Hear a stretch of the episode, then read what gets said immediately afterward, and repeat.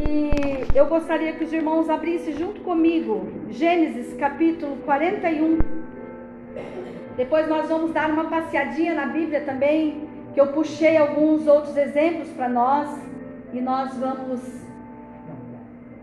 nos atentar ao que o Senhor tem para cada um. Gênesis 41. Sabe que recentemente nós tivemos uma palestra aqui para casais. E eu, eu pude dizer isso ao palestrante. Eu disse a ele o seguinte, igreja, que é muito bom, Bruno, quando Brunos, né? Nós temos dois Brunos aqui. Muito bom quando a gente consegue se prender à palavra de Deus. Porque quando você se prende à palavra que está sendo dita, você nada te tira, tira o foco. Nada. Então, eu rogo ao Senhor que você se prenda à palavra e que nada venha te atrapalhar de tirar as lições para suas vidas e para minha vida que eu já tirei também. Amém? Nós vamos falar aqui em Gênesis 41. Vou começar aqui do versículo 33, que diz assim: Portanto, que, que o Faraó encontre algum homem de discernimento e sabedoria. Guarde essas duas palavras: discernimento e sabedoria. E o ponha sobre a terra do Egito. O Faraó deve fazer assim: nomeia administradores sobre a terra, que tomem a quinta parte dos produtos da terra do Egito nos sete anos de fartura. Ajuntem todo o mantimento destes bons anos que virão e estoquem trigo sob a supervisão do Faraó para mantimento nas cidades e nos armazéns. Assim o mantimento servirá de provisão para a terra nos sete anos de fome que haverá na terra do Egito, para que a terra não pereça de fome. O 38. Então o Faraó perguntou aos seus subordinados: Poderemos achar um homem como este em quem esteja o Espírito de Deus? Depois o Faraó disse a José: Visto que Deus te revelou tudo isso, ninguém há que tenha discernimento e sabedoria como tu. Comandarás a minha casa e todo o meu povo se governará pela tua ordem. Somente no trono eu serei maior do que tu. E aí nós vamos aqui para o versículo agora 47 que diz assim: Durante os sete anos de fartura, a terra produziu muito. E José ajuntou todo o mantimento dos sete anos produzidos na terra do Egito e os armazenou nas cidades. E armazenou em cada cidade o mantimento dos campos dos arredores. Assim José estocou muitíssimo trigo, como a areia do mar, até que parou de contar, porque não se podia mais contá-lo. E aí no 52 diz assim: Ao segundo, ele deu o nome de Efraim, falando dos filhos de José. Vamos aqui para o 54, a parte B. E havia fome em todas as terras, porém havia comida em toda a terra do Egito. É esse o versículo. E havia terra em todo, havia fome e havia fome em todas as terras, porém havia comida em toda a terra do Egito, aonde o Senhor colocou José para governar. E o Senhor colocou no meu coração que nós precisamos ser e fazer como José nas nossas vidas, com que diz respeito, no que diz é, em relação ao nosso celeiro. E mas como assim? Discernimento e sabedoria? Porque ontem nós tivemos uma palavra que falou acerca de obediência. E hoje nós vamos falar sobre sabedoria e discernimento para os celeiros. E é isso mesmo, igreja do Senhor. Nós precisamos ser os administradores dos nossos celeiros. E eu não digo somente para as donas de casa, mas os homens também. Os maridos também podem nos supervisionar a sermos administradores dos nossos celeiros. E nós vemos aqui em José que Faraó, ele, ele observou muito em José que ele tinha o discernimento e sabedoria. E eu coloquei aqui assim, que discernimento é a capacidade de avaliar as coisas, olhar as coisas com clareza, E nós, como José, nós precisamos olhar as coisas sobre que diz respeito, respeito à nossa alimentação com muita clareza. Porque nós vemos hoje muito desperdício, igreja.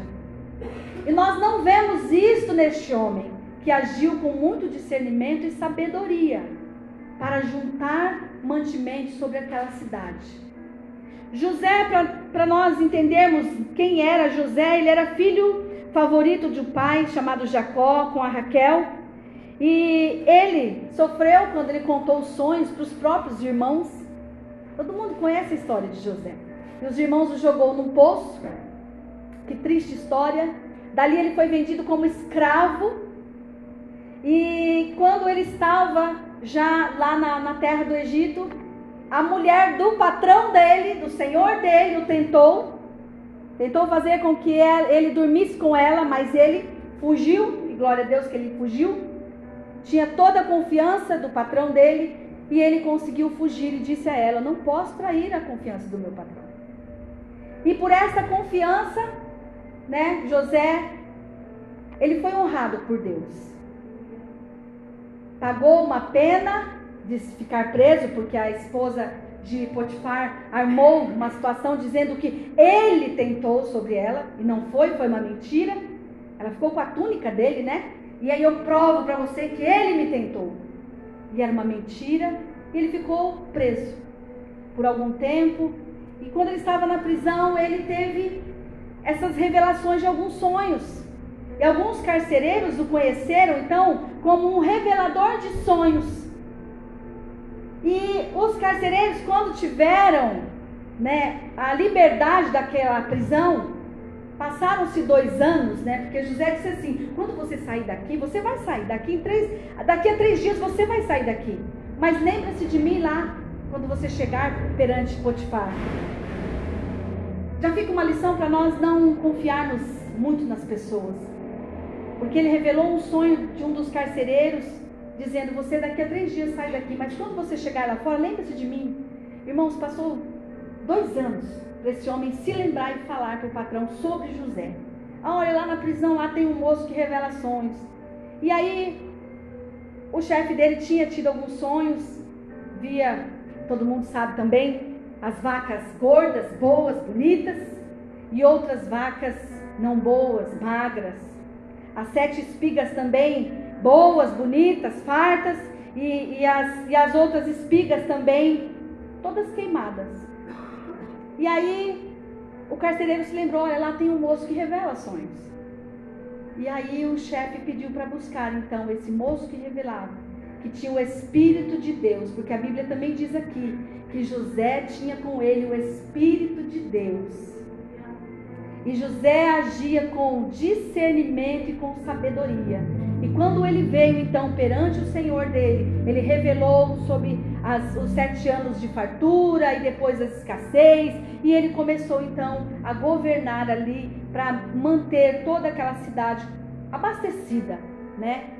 E nós vemos aqui, irmãos, que as bênçãos de Deus, ela segue aquele que sabe discernir as coisas com clareza. E nós viemos aqui nessa noite porque nós temos buscado a sabedoria do alto. Essa campanha acontece e nós oramos por cada área de nossas vidas durante esses 12 dias e cada situação é para uma área da nossa vida. E hoje nós estamos buscando aqui discernimento e sabedoria para nós administrarmos bem a nossa casa. Nós chegamos de um final de ano agora. Ainda hoje no almoço, eu tive um resto de que nós assamos lá, de um pernil. Assamos lá no dia primeiro. Mas nós guardamos, assamos o pernil, guardamos, né? E hoje nós almoçamos. Olha, tinha um Chester também. E aí também nós hoje almoçamos um pouquinho ainda. E o que eu quero dizer para a igreja é o seguinte: não podemos desperdiçar, igreja. Aí, se você passar pelo lixo das nossas casas, a maioria eu digo, puxa vida, o que nós mais vemos é comida jogada fora. E nós estamos tendo essa palavra agora, que nós precisamos ter discernimento, com muita clareza, em olhar para o nosso balcão, a nossa dispensa, e saber guardar, irmãos. Saber armazenar, irmãos. Deus não se agrada do desperdício, irmãos. Se puder mostrar agora, apagar essa luz aqui, para a gente ver melhor. Eu peguei uma, uma estatística muito atualizada que fala sobre a fome. E às vezes a gente joga pratos, pratos, quilos, porque não olhou, deixou vencer dentro do armário, quilos de feijão, de arroz. Aí você vai fazer e você está lá com a data vencida e você joga, descarta no lixo. E nós não olhamos, não nos lembramos dessas vidas aqui, olha. Um quarto da população brasileira 52,7 milhões de pessoas vivem em situação de pobreza ou de extrema pobreza. Tem a fonte ali que é bem fiel. O próximo. Caminho do desperdício no Brasil. Olha aí, irmãos. Olha isso, olha a estatística. 10% de todo desperdício ocorre na colheita. 50% ocorre. Leia aí, irmãos. E 30% é porque eu não estou enxergando mesmo, pode ler. E aí 10%? Na nossa casa. Tem mais, Rô?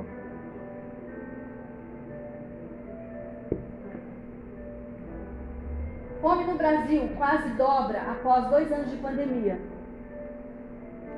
Ficamos mais em casa, tivemos a oportunidade de cozinhar mais, que foi assim. Na, minha, na nossa casa foi assim. Nós estávamos todos os dias em casa, com a oportunidade de cozinhar mais dentro de casa, todo mundo trabalhando em casa. Mas mesmo assim a gente tinha desperdícios. Três em cada dez famílias brasileiras relataram incerteza quanto ao acesso a alimentos. A fome avança no país e 31 milhões de brasileiros não têm o que comer em casa. É muito triste. Tem mais? Tem mais um? É muito triste. É muito triste, irmãos. E nós vemos aqui um homem que ele aprendeu.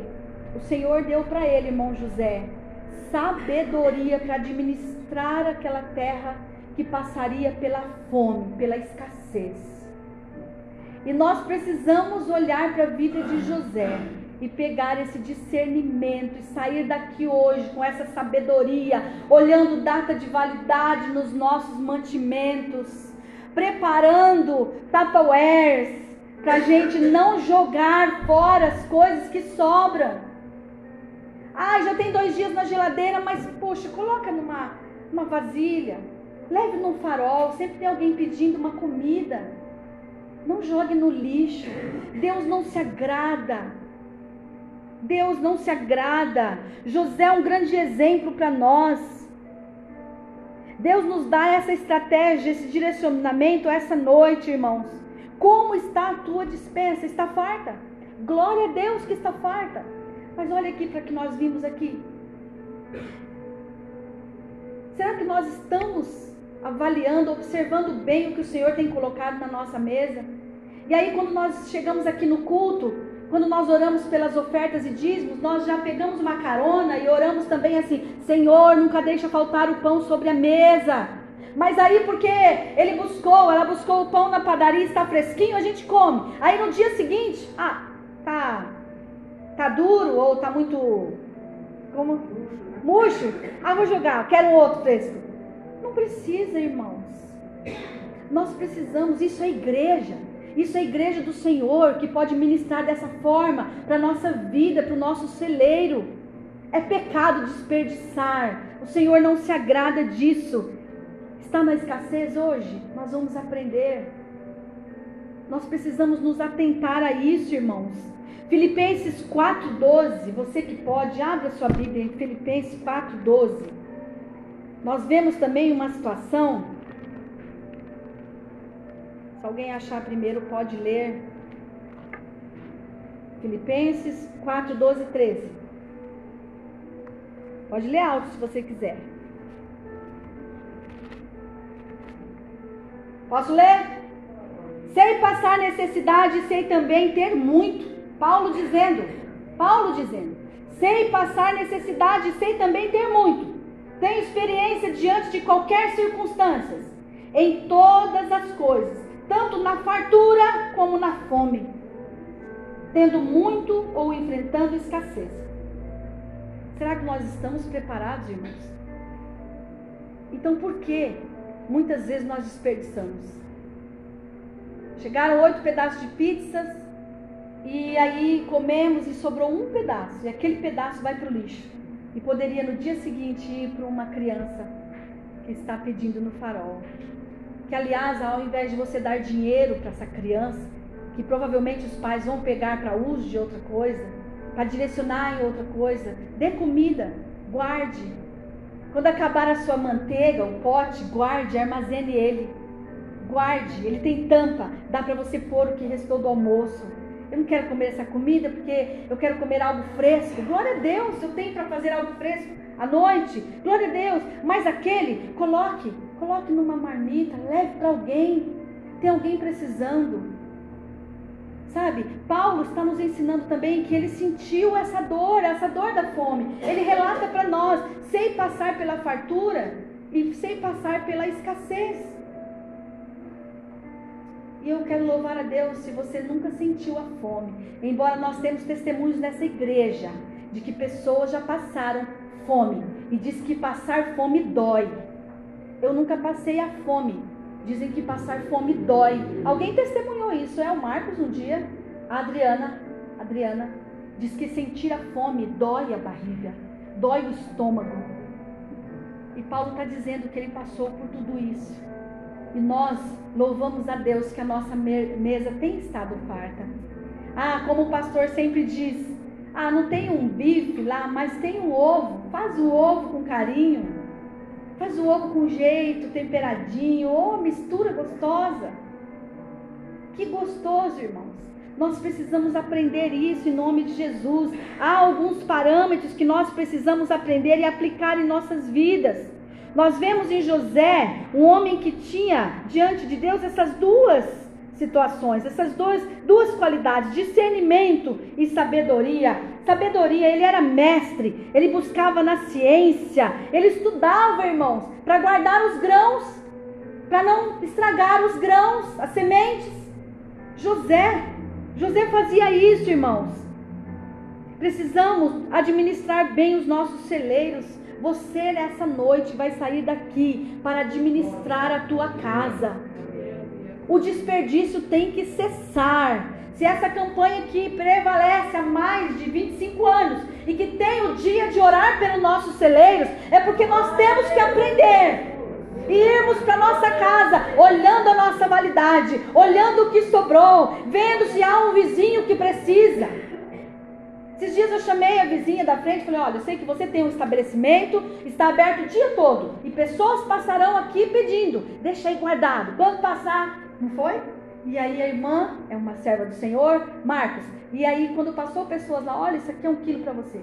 Olha aí, irmãos, estratégias. Antes de vencer, corra para sua dispensa hoje. Você vai se lembrar você vai se lembrar dessa ministração hoje, em nome de Jesus. Nós não podemos é, é, desperdiçar mais.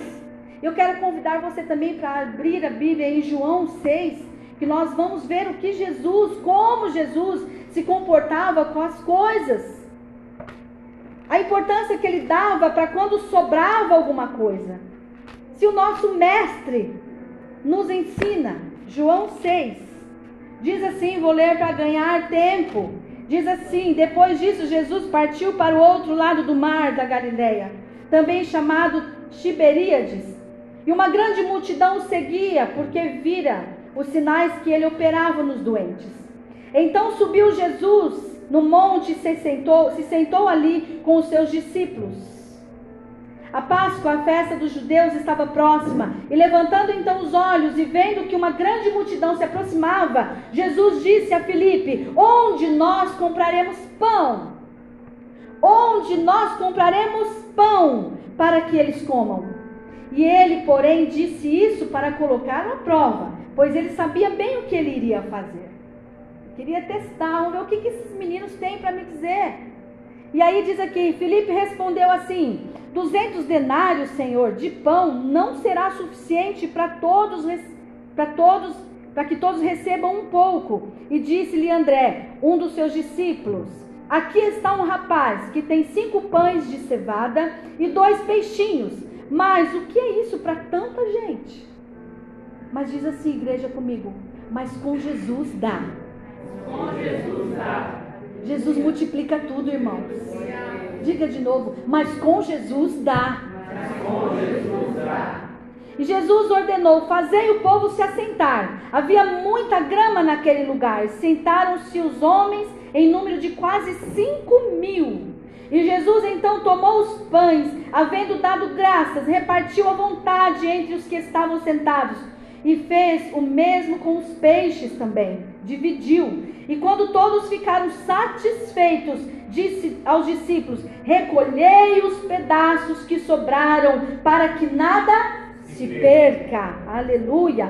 Eles recolheram os pedaços, encheram doze cestos com pedaços dos cinco pães de cevada que sobraram ao que haviam comigo. Diga de novo assim: com Jesus dá. Com Jesus dá. Irmãos. Deixa o seu coração se mover, irmãos. Eu preciso deixar o meu coração se mover a ofertar ao próximo. Não oferte mais dinheiro no farol. Cesse com isso. Leve algo. Leve algo comestível, algo que vai saciar a fome de alguém. Leve algo que vai saciar a sede de alguém.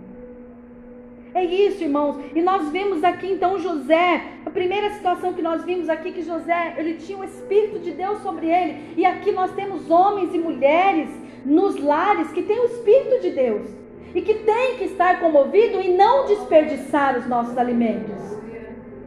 Porque o Senhor não se agrada, o Senhor falou: olha, o que sobrar, recolha tudo, não jogue, para que nada se perca.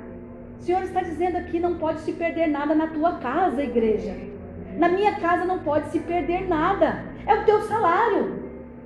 É o teu salário que está indo para o lixo de uma forma em comida.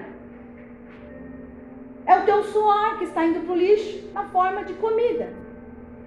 E nós vemos José então com discernimento, com sabedoria, e nós olhamos para um Jesus, o nosso mestre, nosso rei, com tanta sabedoria, e quando nós olhamos para ele, o que ele faz também com os alimentos?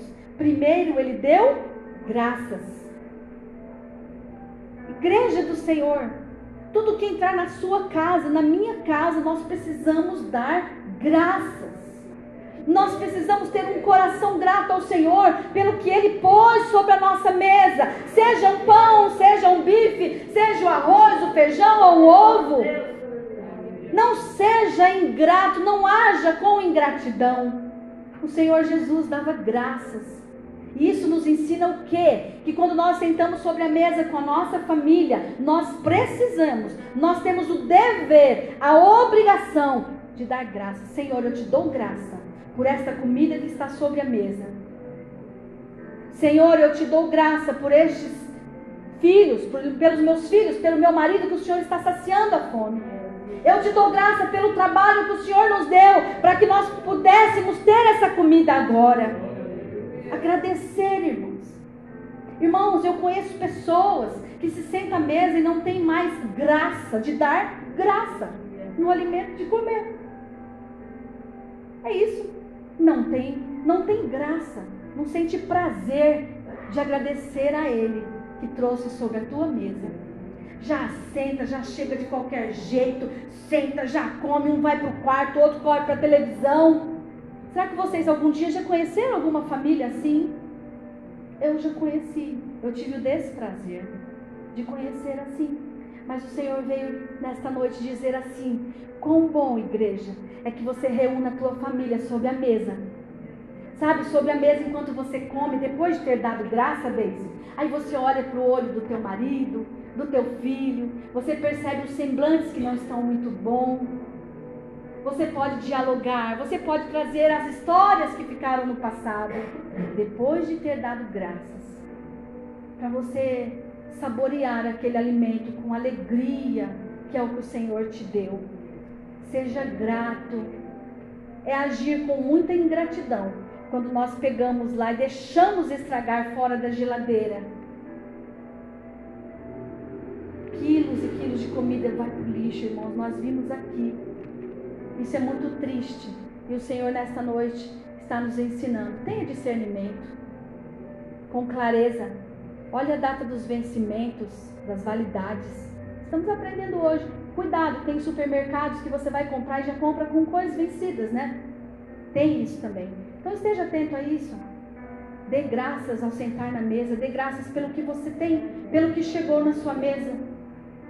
Na pandemia a gente viu tantos alimentos subir, dobrar de preço. Meu Deus, como era difícil.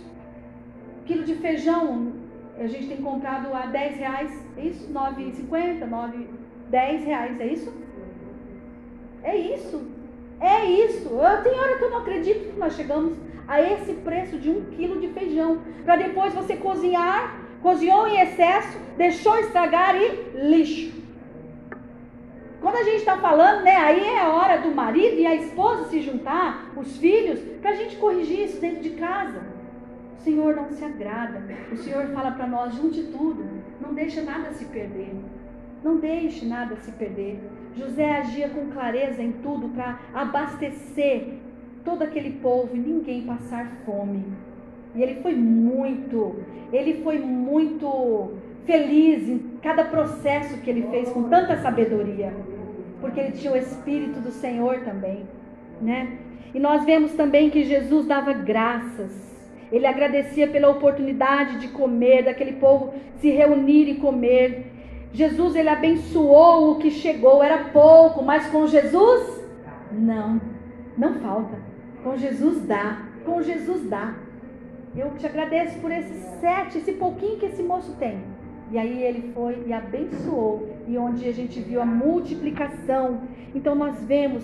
Eu quero também voltar aqui para Gênesis 42, irmãos, uma situação que eu achei muito interessante quando eu comecei a estudar para hoje ministrar. Isso chamou muito a minha atenção. Que o pai de José, Jacó, teve uma situação em que ele falou assim: Eu quero que vocês vão comprar a comida, vão buscar comida para nós. Tem toda uma história, e depois vocês estudem, né? E, e aí ele fala, aqui no, no versículo 42, diz assim: Olha, sabendo jo, jo, Jacó que havia trigo no Egito, lá com José, né? Que era o filho dele que estava lá, né? Ele disse aos seus filhos: Por que estáis olhando uns para os outros? Às vezes, irmãos, às vezes, quando acaba a comida da mesa, e eu, eu vou dizer porque quando a família é grande, às vezes acontece. Quando a gente termina de comer, aí fica todo mundo lá parado, né? Alguém vai lavar a louça, alguém vai tirar daqui, mas eu não quero dizer só nesse sentido, não, de passar a louça, sabe? Eu quero dizer no sentido do seguinte, irmãos: o Senhor, Ele dá provisão, Ele dá direção. E às vezes a gente fica parado, não vai cair do céu.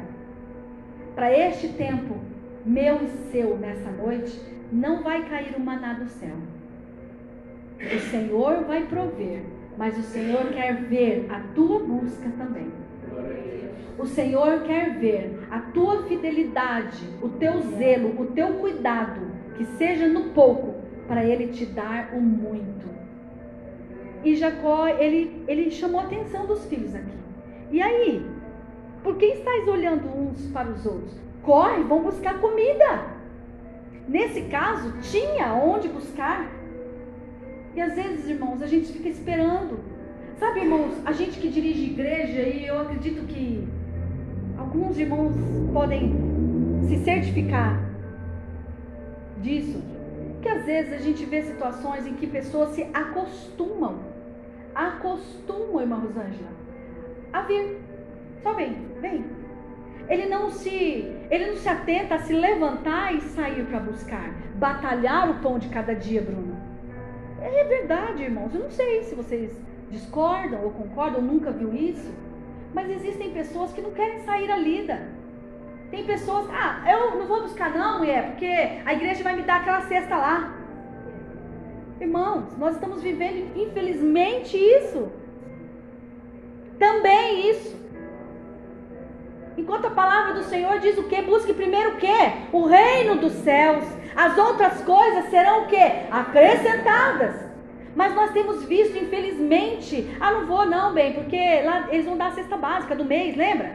E fica uma eternidade. E não vai atrás. Sabe? Manda o, manda o currículo. Ah, mas eu não vou nem mandar, porque a gente já tem a cesta básica. Irmãos, às vezes eu tive quatro filhos, eu tenho quatro filhos. E eu sei que muitas vezes eu, eu, eu gostaria e passei por isso, poxa, eu queria dar um tênis melhor para meu filho. Mas eu tinha aquele no momento. E glória a Deus por isso. Mas muitas pessoas podem dar o melhor para os filhos, o melhor para a esposa, o melhor para o marido e fica parado. O Senhor também vem dizer assim: como está a sua vida? E aí, vai ficar quanto tempo olhando um para os outros? E aí? Eu coloco diante de ti nessa noite discernimento e sabedoria. Eu coloco diante de ti nesta noite uma forma de abençoar o que o Senhor tem colocado na tua mesa. Então aprenda, Marilza, hoje a abençoar o que chega na tua mesa, Marilza. Aprenda hoje a dar graças pelo que você tem. Aprenda hoje a ficar feliz com o que eu tenho te dado, eu tenho suprido. Porque com Jesus sempre vai dar. Sempre vai dar, igreja. E esse, essa é, é assim, a palavra que o Senhor colocou no meu coração. Para que nós possamos nós mesmos ser administradores do nosso celeiro É muito sério, igreja. É muito sério. A nossa oração diária nessa igreja é para que você tenha com fartura para abençoar o próximo. Mas na medida do possível, ensine o próximo também. Ensine ele. Não, não fica dando só o peixe, ensine ele a pescar também. Ensine ele a pescar. Oh, meu querido, olha, a igreja é uma igreja, eu, eu digo isso a igreja na terra, na terra. Vamos para a igreja, porque lá o Senhor vai te abençoar com uma palavra que vai te trazer discernimento, que vai fazer com que você olhe com clareza as coisas, que, com que você é, tenha melhor compreensão das coisas, com que você vai correr atrás. Na igreja a gente se aprende a pegar a vara ir para o campo, ir para o lago para buscar o alimento. Então, de repente, a palavra do Senhor está falando com alguém aqui que, que já passou por essa experiência ou que está passando, de você só suprir, suprir, suprir. Mas o Senhor quer que você ensine essa pessoa a buscar, irmãos. Ei, por que estáis olhando uns para os outros? Vai atrás. Deus honra aqueles que o honram. Deus supre. Deus supre quando você se esforça então, faça a tua parte. Abençoe aquela pessoa que todos os dias passa na tua casa no mesmo horário para pegar o pão. Não sei se alguém já passou por isso. Abençoe com o pão, porque nós somos fartos. Amém, igreja? Deus tem sido misericordioso com a igreja, nós temos sido fartos. Mas ensine, pegue essa ponte como uma oportunidade. Pregue. Você já, já congrega em algum lugar? Você já aceitou Jesus? E aí, mas como está a sua vida? Você está vivendo na escassez? Olha, eu conheço um Jesus que ele pode suprir todas as coisas. Todas as coisas. Eu conheço um Jesus que pode te dar uma mesa farta. São oportunidades, irmãos. Então nós vemos aqui José, que agiu com muito discernimento e sabedoria. Nós olhamos para o mestre, que deu graças pelo que tinha e abençoou o que tinha. E nós vemos o nosso mestre ainda dizer: o que sobrar, dizer com as minhas palavras, o que sobrar, não mande para o lixo, não jogue fora. O que sobrar, junte tudo, porque certamente teriam mais pessoas para serem abençoadas. E nós vemos também um homem que nós admiramos tanto, que é Paulo, dizendo assim: Eu sei eu já passei, Adriana, eu sei passar pela fome que dói. Mas eu sei também hoje dar graça pelo que o Senhor tem colocado na minha mesa, né, Adriana? Ah, eu sei hoje, aprendi nessa caminhada de evangelho que tudo que entra na minha casa eu tenho que abençoar. Sabe, irmãos? Existem algumas pessoas, olha, aquela marca lá é do demônio, não compra não. Não, mentira, irmãos. Nome de Jesus, repreenda isso. Não, o que eu comprei entrou na minha casa é para ser bênção. Aleluia. A roupa que eu comprei entrou na minha casa é para ser bênção. É para eu ir bonita para a igreja. A comida que veio é para ser bênção, abençoa. Chegou do supermercado, desceu a compra, pôs na mesa. Senhor, abençoe esse mantimento. Pai, que dê até o final do mês, em nome de Jesus. Gente, isso para nós lá é, é moda, isso é as crianças, isso tem que ser. Não pode fugir disso, Sara. Não pode. Senhor, abençoa. Guarda, Pai. Abençoa. Que nada venha fazer mal. Em nome de Jesus.